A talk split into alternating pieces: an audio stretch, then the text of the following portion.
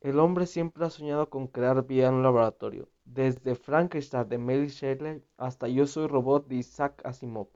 La vida artificial es un clásico de la ciencia ficción. Los avances tecnológicos del último siglo han dado lugar a nuevos proyectos a través de la ingeniería genética y la biología cinética.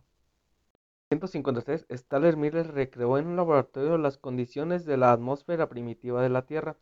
Intentaba crear vida artificial para explicar cómo ésta se originó. Obtuvo numerosos aminoácidos básicos para la vida. Son el paso previo al origen de la vida, pero nada más. En 2010, el Craig Venter Institute logró crear en el laboratorio una bacteria con un genoma artificial. Se trata de la Mycoplasma mycocoines, una bacteria simple con un código genético muy sencillo. Se aisló el ADN propio de la bacteria y se sustituyó por otro fabricado en el laboratorio. La bacteria comenzó a funcionar con su nuevo ADN y lo transmitió al reproducirse. Aunque no es estrictamente vida artificial, pues la bacteria ya existía, lo único artificial es su nuevo ADN. Los animales clónicos son otro intento de crear vida artificial. Los experimentos comenzaron en 1997 con la oveja Dolly. Fabricación en serie. Lo más común es la manipulación genética para crear nuevas especies o perfeccionar las que ya existen. Los organismos modificados genéticamente se llaman transgénicos. Aunque tienen muchas ventajas, también planean problemas éticos a menudo motivados por los intereses y malas prácticas de las multinaciones que hay detrás. La manipulación genética aporta muchos beneficios.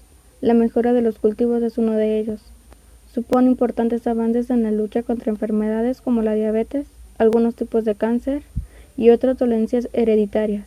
Ha hecho posible la insulina artificial. La terapia genética consiste en modificar el ADN de algunos virus, introducirlos en el cuerpo del paciente y hacer que trabajen para él, siguiendo las instrucciones de su nuevo, código genético. El inconveniente es la práctica real.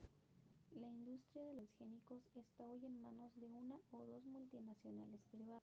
Su peso es muy grande económica y políticamente. A mi práctica real, entre otras muchas, es acaparar las tierras de los países invisibles de África y Sudamérica.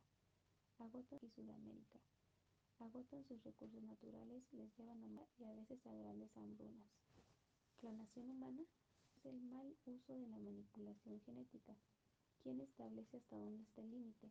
¿En manos de quién puede caer este poder? ¿Quién puede caer este poder? Tiene implicaciones morales y aquí viene la bioética.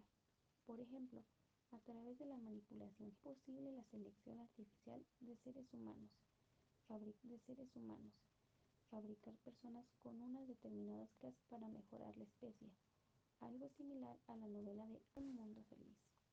Hasta hoy, la ingeniería genética es lo más parecido a la vida artificial. Aporta grandes beneficios a la, aporta grandes beneficios a la humanidad, pero para ello es preciso y límites estén cuidadosamente